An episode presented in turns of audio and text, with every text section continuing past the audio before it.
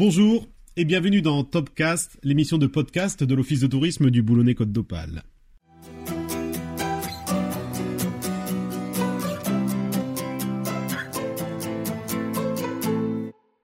Notre Topcast du jour s'intitule Les aventuriers de la Manche et il est dédié à ceux qui ont tenté, avec euh, plus ou moins de succès, vous allez le voir, de traverser les quelques 35 kilomètres qui nous séparent de l'autre rive.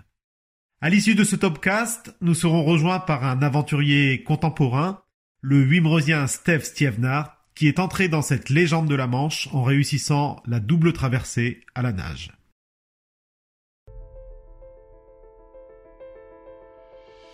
Ce n'est pas au bord de la mer que commence notre récit, mais à Versailles, en cette année 1783, un coq, un canard et un mouton ont été placés dans le panier en osier d'un ballon récemment mis au point par les frères Montgolfier. Le but est de prouver que l'air est respirable à 500 mètres d'altitude. Les trois bêtes se poseront indemnes. Huit minutes plus tard, cette expérience est menée par un physicien de 27 ans, Jean-François Pilâtre de Rosier. La même année, Pilâtre de Rosier va en personne prendre place à bord du ballon à air chaud. Sous les yeux du roi Louis XVI et du public, il va réaliser le premier vol de l'histoire. Traversant la Seine, il se posera 25 minutes plus tard, après avoir parcouru 9 km. Aussitôt, son ambition va naturellement se tourner vers la Manche, ce grand défi. Il entreprend la construction d'une aéromontgolfière dirigeable, surmonté d'un ballon à hydrogène et s'envole des remparts de Boulogne le 15 juillet 1785. Rapidement, Pilâtre de Rosier et son copilote, pourrait-on dire, l'avocat et chimiste Pierre-Ange Romain, vont se trouver au-dessus de la mer, pour être tout à fait précis, ce n'est pas la première traversée de la mer qui vient-elle d'être réalisée quelques semaines plus tôt par Blanchard et Jeffries, mais dans l'autre sens. Ils sont partis de Douvres pour arriver sur la côte d'Opale. Les vents vont tourner, repoussant le ballon de Pilâtre et Romain vers la côte, puis une corde va s'enflammer mettant le feu à l'appareil tout entier. Le premier accident aéronautique de l'histoire va se produire à Wimereux.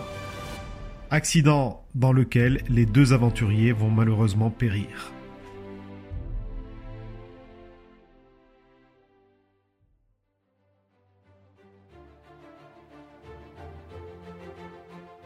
Il est 4h15, ce 25 juillet 1909, Louis Blériot est déjà à bord de son avion, le Blériot 11.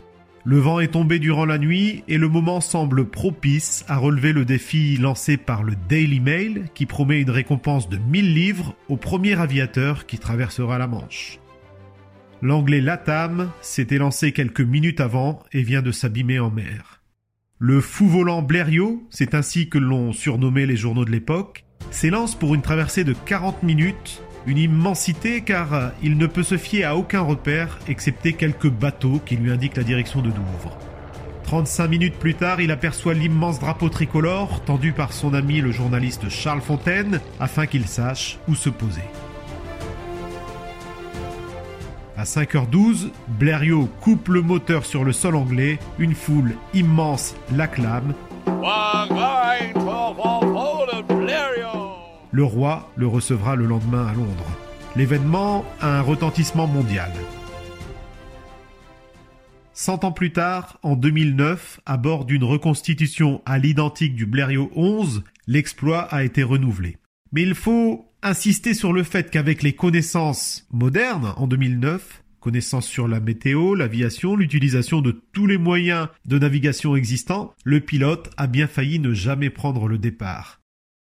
Il s'est lancé après énormément d'hésitation, c'est dire l'exploit et l'intrépidité du pionnier Blériot. Nous avons l'honneur maintenant de recevoir un aventurier des temps modernes, un contemporain, mais qui a tout autant d'audace et de culot que ses illustres prédécesseurs. Il traverse lui les mers à la nage, il s'appelle Steve Stievnar, et nous l'avons rencontré entre deux entraînements à afin de discuter avec lui de son entrée dans la légende de la Manche après sa double traversée réussie en 34 heures.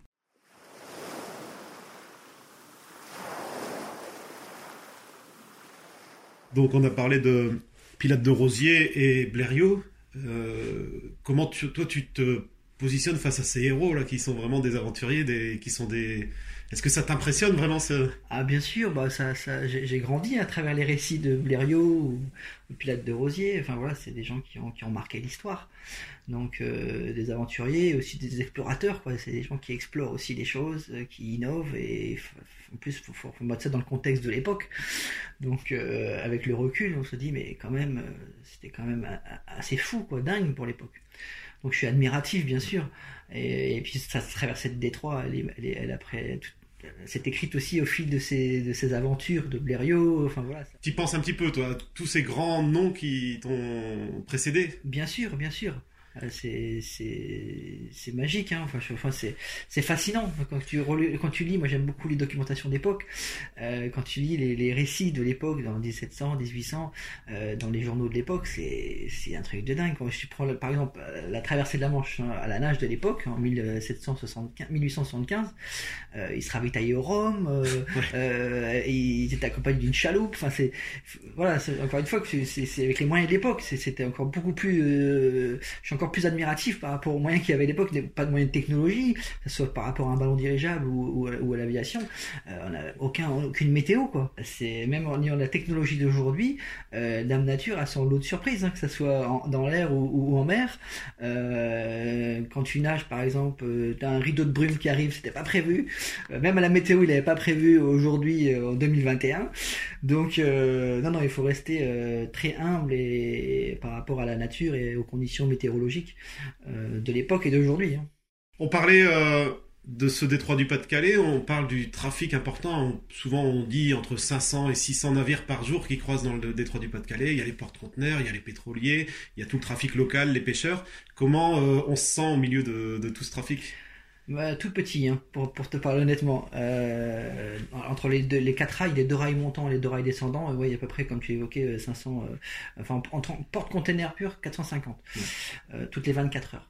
Donc, euh, en tant que nageur, moi j'ai un bateau qui, qui m'accompagne, c'est mon seul point de repère, ma, ma petite coquille de noix, qui, qui slalom entre les porte-containers. Donc, eux sont bien, bien évidemment prioritaires, parce que ce qu'il faut savoir, c'est qu'un porte-container qui, par exemple, va décharger au, à, sa, enfin, sa, sa route s'arrête à, à, Dunkerque par exemple, ouais. va couper ses moteurs 50 km avant. Rien qu'avec l'inertie, avec le tonnage, c'est assez fascinant. Donc euh, lui, il peut pas se il peut pas bouger de sa route. Donc euh, à nous de s'adapter à la vitesse du porte-container. Donc le pilote va passer soit devant, soit derrière le porte-container, euh, pas trop près pour pas se faire aspirer et assez rapidement parce que tu as le deuxième porte qui arrive quoi. Mmh. Et donc euh, bah oui, bah, c'est très impressionnant la nuit. Ils savent que tu es là, les capitaines Oui, oui, bien de... sûr, on est localisé, euh, il y a un tracker, il y a un GPS, on, on, on annonce aussi euh, notre présence, eux le aussi, mais on, le pilote euh, euh, donne la position en permanence. Mais euh, la nuit, c'est très impressionnant parce que tu as un building qui passe à côté de toi.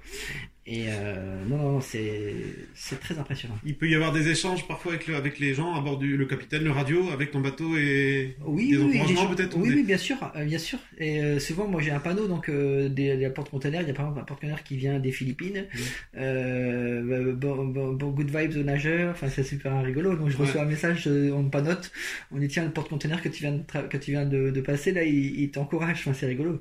Oui, ça permet de. Bah, le monde entier ouais. passe dans le détroit du Pas-de-Calais, c'est le trafic maritime le, le, plus, le plus conséquent au monde. Donc, euh, donc c'est chargé d'histoire. Et, et, puis, bon, l'histoire de la traversée de la Manche, euh, à la nage, elle, elle, a une dimension incroyable. Hein.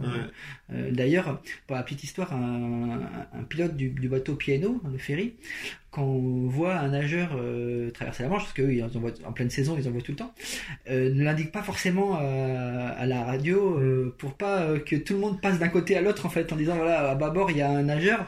Donc avant, ils avaient fait ce, ce, Et ils le font plus parce que bah, ça, ça, ça, ça, au niveau des poids, tout le monde, des mouvements de foule qui ils vont d'un bord à l'autre.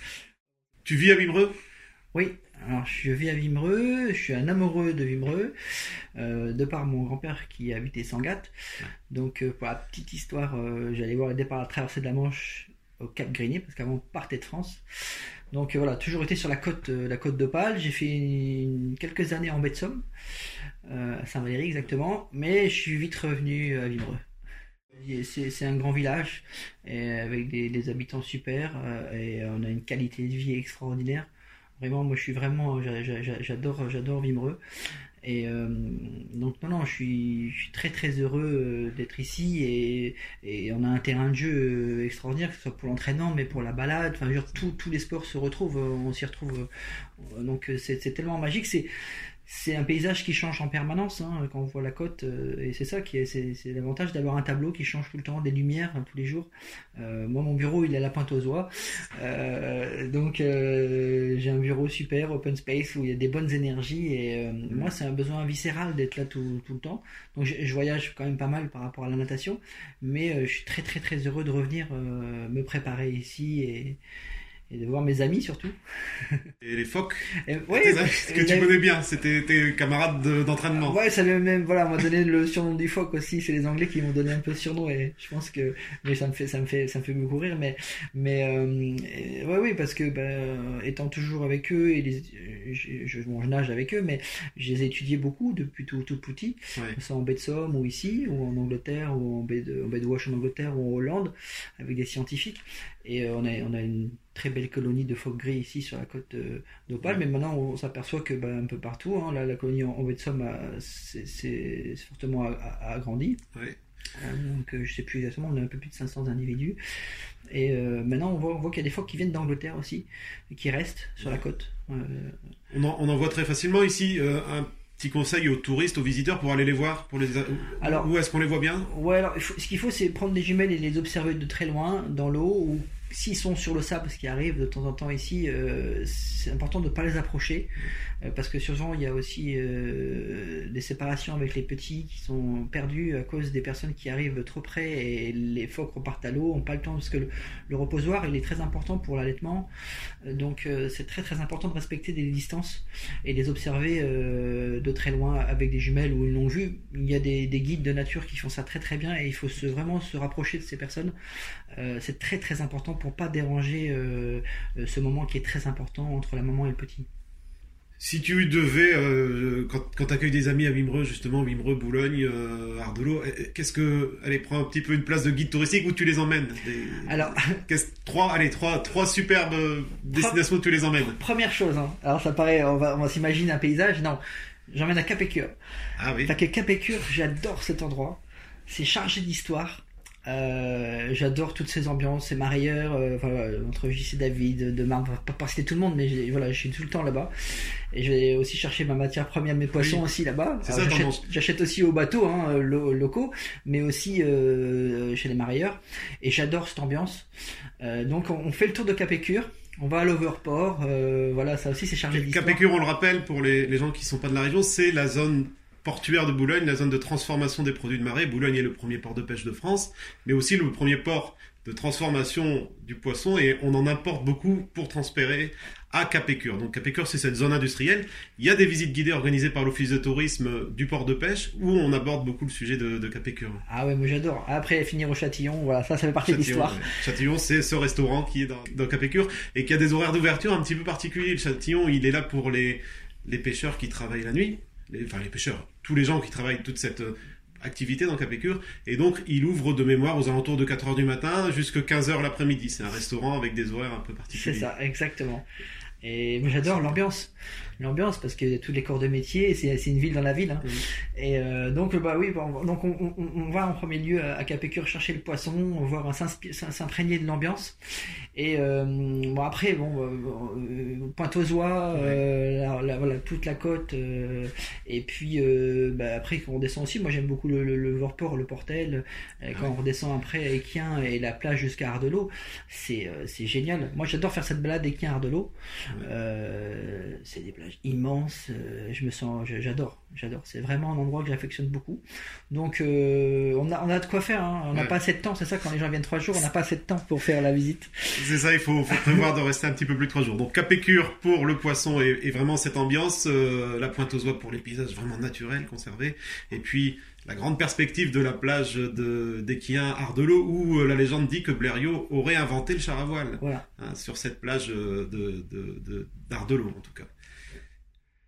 On peut peut-être pour conclure dire un petit mot de ta fondation, c'est oui, c'est ça, Stop Plastic Pollution Foundation, qui, euh, fait beaucoup de sensibilisation environnementale euh, maintenant depuis 10 ans dans les écoles, parce qu'on sensibilise la nouvelle génération. Donc on, va souvent sur le terrain, se rend compte un peu malheureusement de, la pollution plastique.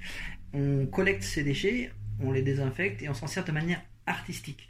Les enfants, donc on fait de l'art avec les objets collectés. Et pour la petite histoire, j'ai des enfants qui sont inscrits aux Beaux-Arts suite aux travaux qu'on a fait. Ah, Donc euh, on crée des vocations, on se découvre, parce que toi comme moi, on a tous quelque chose d'artistique en soi, mais il faut des éléments déclencheurs, et je suis très heureux d'avoir été un de ces éléments, pour la petite histoire. Euh, donc il y a quatre fondamentaux, donc euh, sensibilisation environnementale, l'art, la recherche scientifique. Donc ça c'est un volet qui, que, que, qui auquel j'attache beaucoup d'importance. Et surtout c'est de donner l'opportunité à des jeunes chercheurs locaux de venir avec moi en expédition quand on fait une traversée, par exemple au lac Baïkal, de venir étudier la faune et la flore endémique pour qu'ils continuent leurs travaux de recherche. Ça, je, beaucoup d'importance à ça.